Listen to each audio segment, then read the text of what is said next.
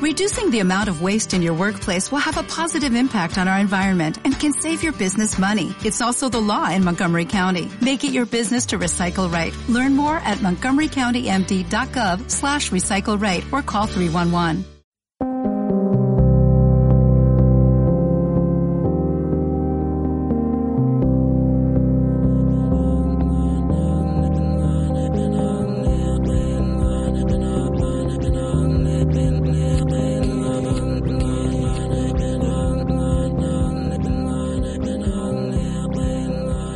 Buenas tardes, bienvenidos al podcast del Caparazón, a esta nueva edición. Y bien, si la semana pasada hablábamos sobre Twitter, porque la, actualidad lo imponía, era el tema de la semana, de alguna forma, este tema no eh, hablábamos de Twitter y la censura, por si alguien quiere recuperarlo.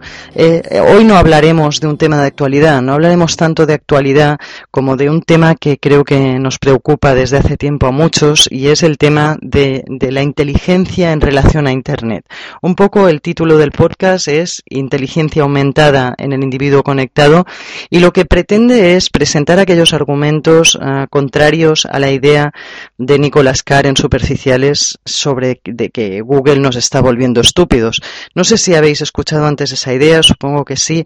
En todo caso, mm, Andrew Quinn, con su culto al amateur, con su, con su idea de que cuantos más seamos los productores de información, menos conocimiento existirá en la red, de alguna forma, la idea de que hay mucho contenido basura mm, por culpa de que todos podemos acceder a producir y eso parece que no, no sienta bien a los no acostumbrados a las cuestiones más democráticas. En fin, todos esos argumentos en contra, de alguna forma, de Internet como espacio para aumentar conocimiento o como espacio de, crecimiento personal y social, mm, vamos a revisarlos ahora y vamos a ver un poco la otra cara de la moneda, como realmente si hacemos caso de una máxima de Einstein, que era la de que no era más inteligente que nadie, sino que tenía más curiosidad que nadie, lo cual en un entorno en, abundante en conocimiento, abundante en información como el que tenemos delante puede ser muy potente, pues nos puede llevar, llevar muy muy lejos. En fin, me gustaría mm, profundizar en esta, en esta faceta, en la Internet como lugar en el que podemos aprender muchísimo, cosa que muchos de vosotros seguro que ya estáis experimentando, y contrapongo un poco el, el término que titula este podcast al del déficit de atención continua parcial de Linda Stone. No sé si habéis escuchado antes el tema, pero sí que sería esa idea que también recupera Nicolás Carr de que ya no somos capaces de centrarnos en nada, de que de alguna forma mmm, divagamos o, o no somos capaces de centrar la atención y argumentamos de forma superficial y nos acercamos la información de una forma muchísimo más superficial que antes por culpa del exceso informativo espectacular o de la multitud de estímulos informativos y de conocimiento que podemos tener hoy en Internet. No digo que no haya algo de cierto en ello, lo que es, creo que olvida es la capacidad de adaptación de los cerebros humanos, la plasticidad cerebral que hace que podamos adaptarnos a estas y a muchas otras condiciones como lo hemos ido demostrando a lo largo de la historia. Creo que es bueno recordar cómo todo este tipo de susceptibilidades hacia las evoluciones tecnológicas no son nada nuevas. Ya en, la época de Sócrates y de Platón, Platón mm, cuenta una anécdota que parece bastante ilustrativa de, lo que vamos a explicar ahora, y es que cuando surgió la escritura, mm, el mismo Sócrates le manifestaba a Platón que tenía miedo. Dice, ¿qué va a pasar con nuestras memorias ahora que podemos escribirlo todo? Nos vamos a quedar sin memoria. Mm, evidentemente, creo que la barbaridad de tal idea no hace falta mm, defenderla ya. Sócrates, un personaje nada sospechoso de conservadurismo de ningún tipo. Pero bueno, sí que parece cierto, y, y lo dice Nietzsche en una sentencia que me parece bastante adecuada, la idea está de que cualquier innovación, cualquier, mmm, cualquier disrupción parece demoníaca para aquello que convierte en obsoleto. Esta frase es de Nietzsche creo que se aplica muy bien ahora y que explica en parte las reacciones a veces desaforadas de resistencia a la evolución tecnológica, al acceso por parte de todo el mundo al conocimiento que estamos viviendo hoy. En fin, más allá de esta crítica, yo creo que profundizando un poco más, como psicóloga me toca analizar el tema desde el punto de vista de cómo parece ser que la propia reacción de nuestros cerebros a toda esta sobreinformación puede estar explicando mm, en términos de prejuicio lo que muchos pensadores manifiestan. Yo recuerdo pensadores mm, realmente asustados por el tema de Internet, asustados por, por ese acceso de todo el mundo al conocimiento y demasiado asustados. Y cuando detecto esa, esa de alguna forma visceralidad en la argumentación, me hace pensar en un tema que ampliamente conocido en psicología, que es el de la relación entre la ansiedad y, y, la ejecución de las tareas. De alguna forma me explico. Hay una ley que se denomina la ley de Yerkes-Dodson que hipotetiza, que supone que un poquito de ansiedad favorece la ejecución de, las tareas. Ir un poco nervioso a un examen es de lo más fantástico que nos puede ocurrir. Puede ayudar a que lo aprobemos, puede ayudar a que ir un poco nervioso a un escenario puede hacer que demos una mejor ponencia, puede hacer que cantemos mejor en ciertos ámbitos. Pero cuando la ansiedad ya es excesiva puede llegar a bloquear o puede llegar a, perjudicar la ejecución de la tarea.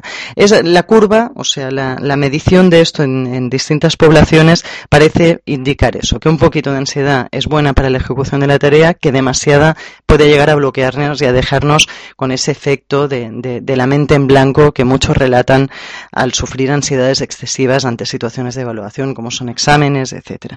Un poco la idea se traslada a la Internet actual en el sentido de que creo que toda esta sobreinformación que todos sentimos y que, todos hemos sentido en un momento u otro puede llevarnos fácilmente al prejuicio. Está investigado también a partir de esta ley de Yerkes-Dodson que cuando tenemos demasiada información, cuando son demasiados los estímulos informativos, tendemos, tendemos a prejuiciar, tendemos a, dar un paso atrás, a negar todo lo que estamos viendo y a calificarlo como negativo. Creo que es un efecto psicológico fácil de, identificar en muchos mm, intelectuales que están desbordados por esta cuestión de Internet y que ayudaría a explicar el porqué de esa resistencia tan visceral de nuevo. En fin, más allá de esto, lo que voy a intentar en este podcast es ver qué elementos cambian o cómo ¿Por qué defiendo que en Internet podemos estar hablando no tanto de inteligencia disminuida o de, estupidez infinita, como acabo de leer en otro artículo, sino precisamente de todo lo contrario, de inteligencia aumentada? hay una evidencia que creo que es incontestable. A pesar o gracias a Internet, no sé, cualquiera de los dos calificativos sirve para lo que diré a continuación, estamos evolucionando. Nuestros coeficientes intelectuales medidos a lo largo del tiempo como especie van en aumento. O sea, no, desde luego no sé si nos está volviendo estúpidos Internet, pero no es así como lo muestran distintas pruebas de inteligencia o las distintas pruebas de inteligencia que seguimos aplicando y que, y que, y que medimos. ¿no? De alguna forma, el CI está aumentando individual y colectivamente. O sea, no, no, no es algo, no es algo extraño. Bien, desde luego, estamos cambiando y desde luego lo que está claro es que nuestras inteligencias no son las mismas. Sabéis que el coeficiente intelectual no deja de ser un indicador un tanto simplista de algo tan amplio como puede ser la inteligencia. ¿no? En este sentido, mm, vamos a ver a continuación un poco en 12 cambios, escribí un post al respecto que creo que nos puede servir de guía ahora, de los 12 cambios en el cerebro conectado, de lo que podríamos decir que son las principales cosas en las que estamos cambiando. La memoria, será una, veremos como hay muchas otras. Vamos a verlo con calma y, nos vamos deteniendo cuando sea conveniente en cada uno de ellos. En primer lugar, está claro que Internet se puede estar convirtiendo en algo así como nuestro disco duro externo. Yo creo que aquí es útil recuperar aquella vieja idea de que somos cyborgs, de que cuando llevamos gafas ya estamos haciendo uso de tecnología para hacernos mejores. Llevamos gafas, estamos corrigiendo algún tipo de, defecto en nuestra visión con dispositivos externos que no dejan de ser tecnología y que nos están convirtiendo ya en cyborgs. No es que seamos cyborgs desde la era de Internet, sino que siempre lo hemos sido. Cualquier prótesis tecnológica a nuestros cuerpos nos está convirtiendo ya en una especie de híbridos entre personas y máquinas que en la literatura de ciencia ficción de, de, la cibercultura, tan propia de la cibercultura, pues se denomina cyborgs. En fin, creo que vamos en esa línea y que Internet se está convirtiendo de alguna forma en un disco duro externo, de forma que incluso estamos cambiando nuestras formas de memorizar. La memoria en sí está cambiando. Es curioso, pero un estudio que, que surgía este verano de Betsy Sparrow y su equipo mm, demostraba cómo eh, estamos de alguna forma nuestra memoria ya no es tan buena al memorizar cosas académicas, episodios, cosas episódicas, fechas, lugares, nombres de personajes, todas esas cosas que, que tanto nos ha costado memorizar. Ya no somos tan buenos haciendo eso, sino que somos mucho mejores que antes ah, recuperando los procedimientos, los procesos que nos permiten en Internet llegar a, ese tipo de informaciones. De alguna forma cambia la forma en la que memorizamos las cosas. Internet se convierte en nuestra memoria transactiva, como, como dirían muchos estudiosos. De alguna forma la memoria transactiva es la, del proceso, la, que nos lleva de un lugar a otro, no tanto la que determina los datos académicos, lo que os decía, ni cifras ni letras, sino el proceso, la, que nos lleva de a, a, llegar a unos resultados. Ya os digo, Internet se está convirtiendo de alguna forma en esa memoria de forma que recordamos los pasos que hemos de dar en la red más que, los datos académicos o que, o que las cifras o que las fechas o que todo este tipo de, cosas, ¿no? Yo creo que es interesante y que muchos de vosotros reconoceréis que es así. Ya no tiene sentido, de hecho, memorizar muchas cosas cuando tenemos delante una biblioteca universal de contenidos y lo que sí tiene sentido es saber cómo llegar y cómo saber que cada información es fiable, etcétera. Yo creo que esta, esta es, eh, es innegable de alguna forma. También aumenta nuestra capacidad de multitarea. Eh, la multitarea es un mito. No es verdad que el ser humano sea capaz de hacer varias cosas mm, a la vez. Sí varias cosas que requieran de, procesos cognitivos muy distintos. Ir en bicicleta y hablar, si somos capaces de hacerlo, pero no podemos estudiar y hablar a la vez. No podemos escribir un buen artículo y estar hablando con alguien a la vez. Creo que no hace falta darle muchas vueltas, sois conscientes de ello, pero aún así gente como Carr diría que, que, sí, que, que, estamos mm, haciendo varias cosas a la vez y por lo tanto haciéndolas mal. Esto es un mito, ya os digo. Yo creo que el mismo argumento se le vuelve en contra cuando el cerebro humano no es capaz de hacer varias cosas a la vez, con lo cual no puede ser que hagamos peor ninguna de ellas. Simplemente estamos, hacemos una cosa, cambiamos después a otra. No, no, no pueden ser simultáneas realmente. De forma natural no podemos hacer las cosas simultáneas empieza a haber, cuidado que no lo digo al 100%, empieza a haber investigaciones que dicen que sí que determinadas, determinados cerebros o muy, muy, muy ocasionalmente se están detectando gente que sí es capaz de, de, poder hacer, de, de, ser multitarea. Pero ya os digo, no, no creo que todavía sea algo generalizable. Lo que sí puede ser cierto es que no seamos capaces de, prestar atención durante largos periodos como antes podíamos hacerlo.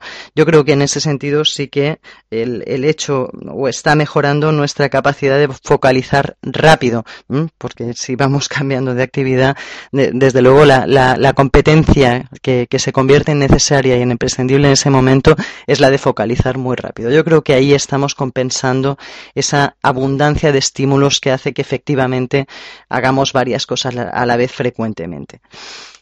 Bien, también es cierto que, otro de los puntos que tocábamos en ese artículo, que cada vez de alguna forma somos mejores a la hora de filtrar información, de determinar su relevancia. Es otra de las competencias que parece que está emergiendo debido a esa sobreinformación que vivimos. Ya veis que, que la línea que defendemos es esa, de adaptación a unas condiciones, a un ecosistema informativo nuevo y que por lo tanto requiere de nuevas competencias. Sí es cierto que de alguna forma Cuanto más utilizamos Internet, más se activa nuestro cerebro. Dicen muchos investigadores que no solo mm, no nos está haciendo más tontos esto de Internet, sino todo lo contrario. Un, tal Gary Small, un investigador, es tradicional en este tema, registraba eh, en periodo, con un periodo de exposición muy corto de la gente a Internet, ya observaba cambios, mejoras cognitivas en, en, la forma en la que se enfrentaban a la información. O sea, nos adaptamos, parece ser, bastante rápido a este entorno estimular complejo que, que es Internet. Yo creo que porque en el fondo es bastante afín a la forma en la que pensamos. De hecho, como en el ámbito de las drogadicciones, se sabe que las drogas más peligrosas son aquellas que mejor encajan con los circuitos neuronales previos que teníamos en el cerebro. Me explico, los, los opiáceos, por ejemplo, parece ser que, encajan con determinados receptores de, de, de neurotransmisores. O sea, nuestro cerebro tiene determinadas cajitas, podríamos decir, en la que encajan muy bien los opiáceos. Por eso son drogas tan peligrosas, porque se adaptan muy bien a la naturaleza del ser humano. Un poco con Internet podría estar pasando algo así. Realmente estamos hablando de conexión de ideas, de conexión de neuronas. Son muchos los paralelismos entre la forma de funcionar de nuestros cerebros y la forma de funcionar de, Internet. En fin, otro de los datos que, que surge cuando nos acercamos a este tema es el hecho de que realmente sí que podríamos estar, o uno de los temas ya en negativo, podríamos tener, estar teniendo problemas de creatividad. Algunos expertos piensan que la memorización es necesaria para la creatividad, con lo cual el hecho de que no, de que estemos perdiendo cualidades en este sentido podría hacernos menos creativos. Yo no lo tengo tan claro y desde luego creo que el tema se puede estar compensando por el tema de las múltiples inteligencias que, es importante también que tengamos en cuenta. Creo que Internet está poniendo de manifiesto que no solo existe una inteligencia que es la lectoescritora o que es la que, la que nos hace leer, escribir mejor, que pareció durante, durante mucho tiempo que era la, que era la más, la más normal, sino que en Internet es posible desarrollar muchos otros tipos de inteligencia, musical, interpersonal, visual, sé si conocéis las de Garner, pero creo que muchas de ellas están ofreciendo mm, posibilidades de desarrollo aumentadas también gracias a este entorno rico y multimedia que nos proporciona Internet. De todas formas, es pronto para, para determinar si, si, es así. Creo que supliremos este tema de la memoria con, con algo, pero sí, sí es de los pocos argumentos que me parece uh, defendible. El hecho de que podemos, podamos ser um, un poco menos creativos si estamos perdiendo ese tipo de memoria episódica que en el fondo también estaba um, ayudándonos a, a, a, asociar ideas. Al final la creatividad es una cuestión de asociación de ideas. Si no podemos memorizar las cosas, pues puede que sí que podamos estar perdiendo en cuanto a creatividad. Bien, dejamos aquí este podcast. Podríamos hablar de muchos otros temas. Son temas en constante investigación, o sea que es posible que otro día volvamos a, a tocar el tema. Pero un poco me gustaría que nos quedamos con esta idea de que realmente nos estamos adaptando a este nuevo entorno informativo, de que somos seres adaptativos por naturaleza y que vale más que nos preocupemos por las nuevas formas de aprender en Internet, que, investiguemos en ese sentido, que no que sigamos uh, mirando atrás o pensando que cualquier tiempo pasado fue mejor, porque simplemente estamos cayendo en un tipo de sesgo cognitivo llamado con nombre y apellidos, llamado la ley de Yerkes Dodson, que, que bueno, que pues basta con saberlo para intentar no caer en él y, seguir aprendiendo. Se soluciona así, se soluciona aprendiendo, se soluciona pasando más horas en Internet, se soluciona aprendiendo a aprender en Internet, haciendo uso de las múltiples tecnologías que nos ayudan a aprender en Internet. Haremos un podcast también específico sobre entornos personales de aprendizaje, escritorios personales de aprendizaje en Internet, que no dejan de ser también, no solo Internet es una extensión de nuestra memoria, también es una extensión de nuestra forma de, de, de, aprender de alguna forma. También nos proporciona herramientas para aprender mejor, para filtrar mejor, etcétera. Todo esto lo iremos viendo, pero ya os digo que creo que va a ser más fructífero seguir por ese camino que no seguir uh, mirando atrás y observando lo que estamos perdiendo. Bien, muchas gracias, feliz domingo y hasta el siguiente podcast. Un abrazo.